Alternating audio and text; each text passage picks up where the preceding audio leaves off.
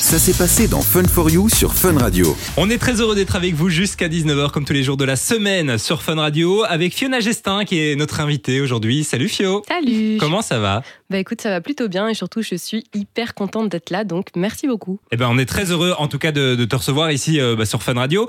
Alors tu es la créatrice euh, du compte Instagram Border Attitude et du site internet border- borderattitude.fr. On va en parler un peu plus tard dans l'émission. Mais toi en fait tu euh, souffres de troubles de la personnalité borderline. C'est quoi exactement ces troubles? Parce que c'est assez méconnu. Oui, tout à fait, c'est un trouble qui est assez méconnu et en plus il est très stigmatisé. Donc si je devais définir en un seul mot c'est quoi le trouble de la personnalité borderline, je dirais que ce serait l'instabilité. Donc en fait c'est beaucoup d'instabilité, que ce soit au niveau des relations, au niveau de l'humeur, au niveau de l'hypersensibilité face à la peur de l'abandon et du rejet, c'est vraiment de l'instabilité à tout va. Est-ce que c'est quelque chose qui arrive euh, après un événement, par exemple, marquant ou autre, ou c'est plutôt, euh, je sais pas moi, euh, Quelque chose que tu as que toujours tu eu as en déjà toi. en toi, oui. Alors les avis sont un peu divers par rapport à ça. Euh, ça peut en effet arriver après un événement qui va être vécu comme étant traumatisant. Donc on rappelle que toute personne en fait peut vivre des traumas et que c'est pas forcément lié à l'événement mais plutôt à comment on va réagir Mhm. face à cet événement. Et en effet le trouble peut se manifester suite à cet événement vécu comme traumatisant et ou alors il peut en fait se manifester au fur et à mesure du temps et donc on va développer les symptômes au fur et à mesure. Alors tu parles des symptômes. C'est quoi exactement les symptômes? Oui, alors du coup, en effet, il y a neuf symptômes. Euh, donc, pour se faire diagnostiquer du trouble de la personnalité borderline, il faut ressentir au moins cinq des neuf symptômes que je vais énumérer. Euh, donc, du coup, dans les neuf symptômes, on a des, eff- des efforts désespérés pour éviter l'abandon et ou le rejet. On a des, relations qui sont souvent instables, où en fait, on va avoir tendance à idéaliser et dévaloriser l'autre. Donc, par exemple, un coup, je vais trouver mon copain euh, extraordinaire juste parce qu'il m'a offert une bougie, et puis juste après, parce que euh, euh, je sais pas moi, il a pas rangé ses chaussettes, et ben je vais le dé- le dévaloriser et remettre en question la relation. Euh, Il y a l'image de soi qui est en général assez instable, donc Ouais. pareil, on peut se trouver euh, trop dingue un jour et puis le lendemain ou quelques heures plus tard, on va se trouver euh,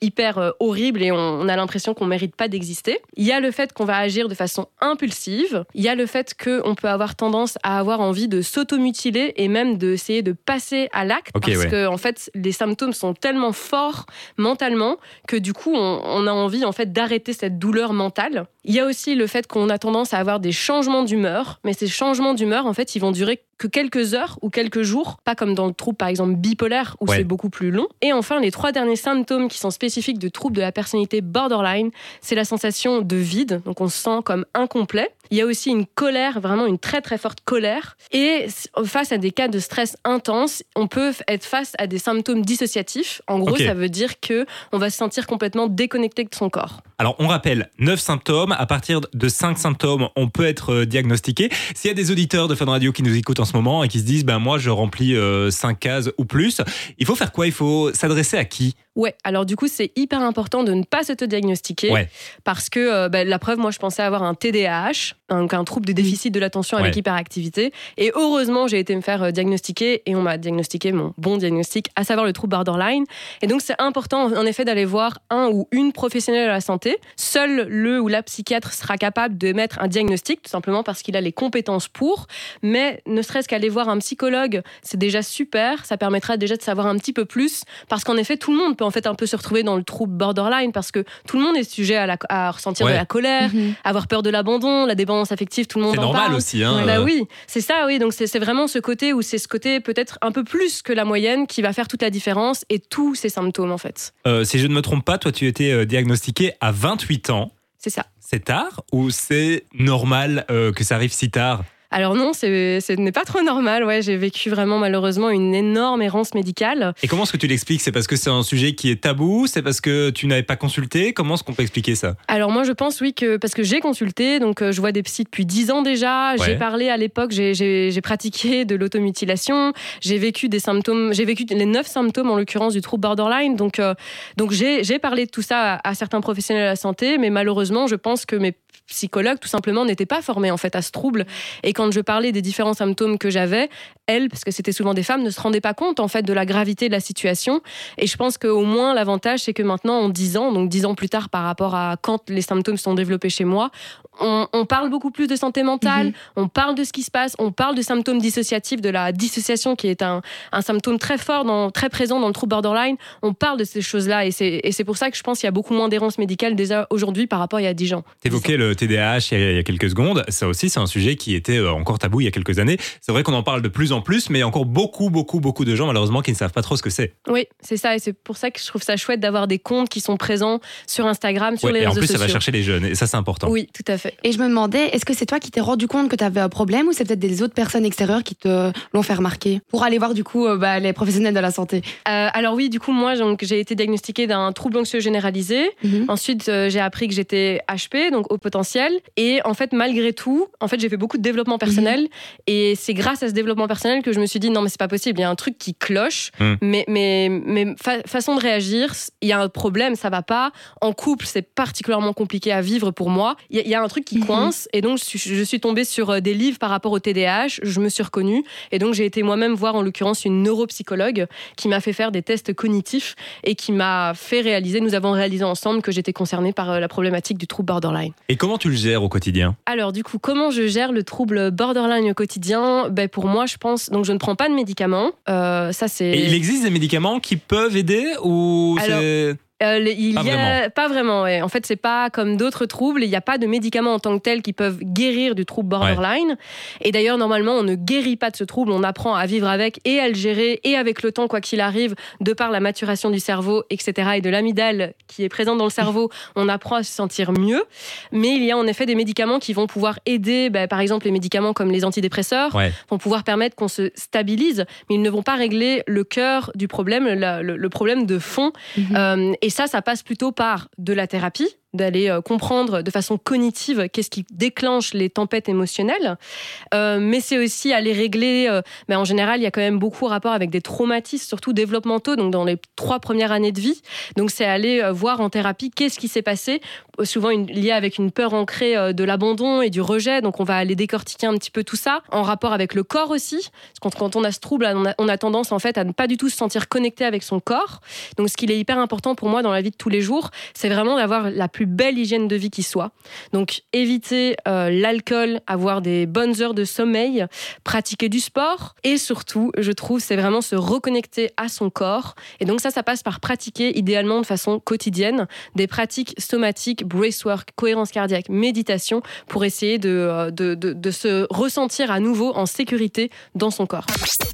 Du lundi au jeudi, 19h, 20h, C'est Fun for You sur Fun Radio. On est toujours ensemble sur Fun Radio comme tous les soirs de la semaine jusqu'à 20h avec euh, bah, Sarah qui est toujours à mes côtés. Et avec euh, Fio aussi, euh, bah, la créatrice du compte Instagram un Border Attitude et du site internet borderattitude.fr. Alors bah, Fio, on en parlait avec toi il y a quelques minutes, hein, donc tu souffres de troubles de la personnalité borderline, on a réexpliqué un peu ce que c'était, mais à quel moment est-ce que tu t'es dit je vais créer un site internet et créer une page Instagram? Ben en fait, bien avant que je sache que je souffrais de ce trouble, j'ai toujours eu la sensation d'être passée par quelque chose de vraiment euh, terrible en termes de symptômes. Et j'avais vraiment cette envie en fait de pouvoir transmettre ça sans savoir que je souffrais du trouble. Et donc j'ai longtemps erré, euh, que ce soit médical, euh, comme en quête de sens de quoi faire. Et quand j'ai eu le diagnostic, euh, donc je crois que c'était le 12 avril euh, 2023, et bien le site web Border Attitude était créé le 6 mai. Donc Ah, trois c'était semaines très plus tard rapide. tout est venu en fait le nom, la charte graphique, euh, etc. Et avec cette envie vraiment, cette, cette envie ultime de, de vraiment aider les gens, donner du soutien, donner de l'espoir, conseiller les gens vers un mieux-être quand on souffre de ce trouble qui est clairement difficile à vivre. Alors, borderattitude.fr, c'est son site internet. On y retrouve euh, une FAQ, euh, des explications aussi sur le, le trouble borderline. Il y a aussi une partie blog. Il y a aussi un e-book gratuit. C'est quoi ça exactement, ce, ce e-book? On trouve quoi dedans? Bah du coup ouais c'est un petit e-book euh, pour faire du bien aux gens en fait. Donc euh, c'est plein de petites phrases qui font du bien. Donc par exemple euh, quoi dire euh, à quelqu'un quand la personne vous partage son diagnostic de trouble borderline? Mais ça va bien au-delà du trouble en fait. Ça va avec en fait ça va avec la santé mentale ça va avec la communication non violente ça va avec le fait d'oser fixer ses limites écouter ses besoins prendre soin de soi prendre soin des autres de façon authentique et dans la bienveillance et dans le non jugement T'as ton, ton, ton ton compte Instagram. Il est venu avant, il est venu après le site internet. Ça s'est passé comment en fait Euh, tout est venu exactement en, même, temps, le même jour. Le 6 mai alors. Le 6 mai, ouais, je crois que c'était ça. Et puis pendant quelques mois, euh, ça a été un petit peu dur. J'ai un peu relâché et tout. Et puis euh, en octobre, là, j'ai repris de plus belle. Donc euh, voilà, j'ai pas arrêté depuis et ça n'a fait que que continuer quoi. Et On ça trouve continue. quoi donc sur le, le compte Instagram? Euh, sur le compte Instagram, bah, j'ai besoin de variété euh, et donc ce que j'aime surtout, c'est vraiment euh, bah, apporter un panel de choses différentes. Donc ça va aller des conseils, ça peut ça peut être euh, du soutien, ça peut être de la vulgarisation d'informations à propos Ouais. du trouble. En fait, l'idée c'est que c'est de créer un esprit communautaire pour que les gens qui ont ce trouble ou même en fait toute personne qui se sent euh, bah, voilà euh, concernée puisse euh, se sentir moins seule et être acceptée dans toute sa différence en fait. Ouais, et en plus Instagram, c'est assez accessible, euh, notamment chez les jeunes. Euh, démystifier aussi, c'est c'est ton objectif. Est-ce que tu reçois des, des messages de, de gens qui te suivent, qui disent merci, tu m'as aidé, euh, ce post-là, il m'a, il a résonné en moi, etc. Alors, je pense que j'ai déjà reçu plus de 600 messages. Ah ça c'est environ, cool. euh, de personnes, soit qui me disent euh, continue, soit qui me disent merci. Je me sentais, j'en ai des frissons. Je me sentais folle et grâce à toi, euh, je me sens pas seule. Et ça peut être aussi des messages de personnes en fait qui ont une certaine confiance en moi peut-être parce que euh, bah, ils ne sentent pas forcément compris, comprises de par des professionnels de la santé, mais euh, je sais pas, mon compte les, les appelle et je crois qu'ils sentent mon authenticité et donc ils me demandent conseil aussi. Tout à l'heure, on parlait de l'importance de l'hygiène de vie. J'ai d'ailleurs vu sur ton site internet que tu t'étais lancé dans un défi, arrêter l'alcool pendant un an. Qu'est-ce qui t'a poussé à te lancer là-dedans? Alors, euh, je faisais déjà l'arrêt de l'alcool une fois par an, le dry January, Oui, c'est vrai que là, on est fin février. Il y a aussi la tournée minérale qui touche à sa fin. Donc, un mois, c'est. Enfin, c'est quelque chose que beaucoup de gens font, mais là, un an, c'est. Ben, j'en avais marre en fait parce qu'à chaque fois je me fixais des limites parce que j'avais une tendance quand même, je me considérais pas comme euh, alcoolique, mais quand même Ouais. une certaine forme d'alcoolisme où voilà, j'aimais bien avoir mon petit verre par-ci par-là. J'étais obligée de me fixer des limites parce que sinon euh, j'avais envie de boire un petit peu euh, tous les soirs. Et en fait, euh, je crois que c'était mi-décembre, je suis tombée euh, grâce au compte Instagram qui s'appelle S comme sobriété. Euh, en fait, euh, j'ai vu un de ses posts où elle disait qu'elle avait arrêté l'alcool pendant un an et elle expliquait tous les bienfaits.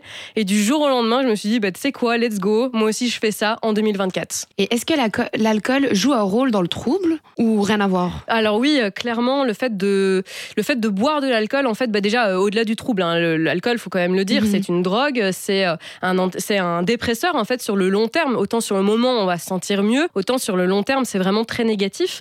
Et donc du coup, bah euh, sous alcool, on a tendance à faire des choses d'autant plus impulsives, mais même sur le long terme, en fait, c'est très néfaste pour le corps. Et il faut savoir que quand on souffre du trouble de la personnalité borderline, on a quand même une certaine fragilité émotionnelle. Et donc, du coup, l'alcool ne va faire que rendre encore plus grande cette, euh, cette Mhm. fragilité, cette sensibilité. Alors, tu as commencé en, en janvier, hein, c'est ça? C'est ça. Est-ce que. Alors là, c'est c'est encore assez récent, hein, ça fait deux mois, mais est-ce qu'il y a déjà des effets positifs? Ouais, ouais, de ouf. Franchement, euh, je suis trop contente. euh, Enfin, ouais, je sens. Donc, la dissociation, c'est un des symptômes forts du trouble de la personnalité borderline, où, comme je disais, on a tendance à se sentir déconnecté de son corps.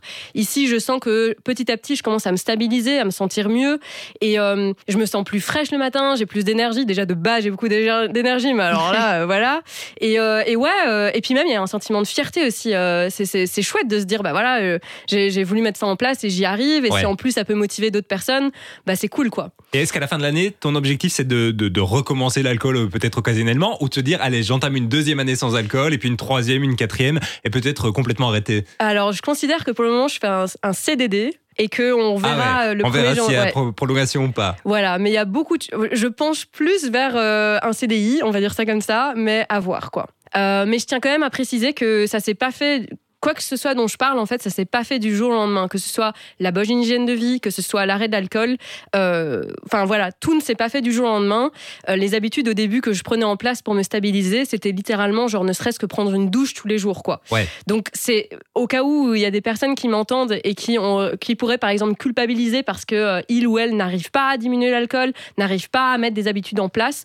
Tout se fait petit à petit et le plus important c'est de vraiment pas culpabiliser, d'être bienveillant, bienveillante envers soi-même et voilà de, de, de voir ça comme une expérience de vie qui est difficile et que petit à petit on peut aller vers un mieux-être, mais ça se fait petit à petit. D'ailleurs, tu en as parlé en long et en large dans un podcast, hein, le podcast Sortir de l'addiction de Gabriel Rasquinier, qui est venu d'ailleurs nous voir euh, il, y a, il, y a, quelques mois dans l'émission. Vous retrouvez le podcast sur le site de Fio, euh, borderattitude.fr. C'est quoi tes projets pour la suite, euh, Fio? Alors, j'ai beaucoup de projets pour la suite. C'est vrai qu'on en parlait aux antennes. Euh, il y a pas mal de choses qui sont en route. Oui, oui. Bah déjà, là, j'ai lancé une newsletter pour une fois par semaine, pour bah, voilà, toujours dans ce côté conseil, soutien, guider et vulgariser l'information donc euh, ça c'est la première chose. Essayer de voilà de, régulièrement mettre des articles de blog et des posts sur Instagram. Il y aurait euh, la, y a un workbook qui va sortir bientôt avec des habitudes de vie d'ici quelques euh, d'ici quelques jours avec des habitudes de vie à mettre en place. J'aimerais bien mettre en place des webinaires aussi. Et je vais normalement très bientôt commencer une formation à la maison perchée pour devenir père aidante, pour pouvoir voir, pour pouvoir savoir comment communiquer au mieux avec les personnes concernées. Et j'ai une petite question. Est-ce que les habitudes de vie, du coup, que tu as mis dans le workbook, c'est ça? Ouais. Voilà.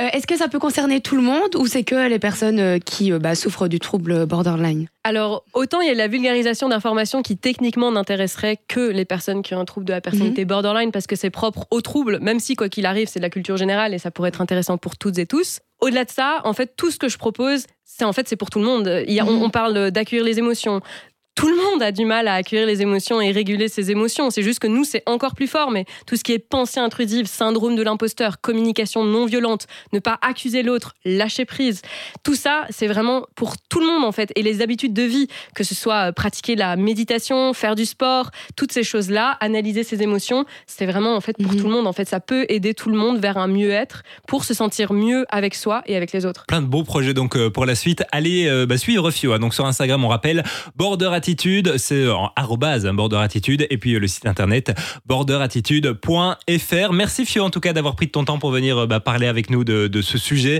qui est encore euh, assez méconnu sur Fun Radio, c'est important.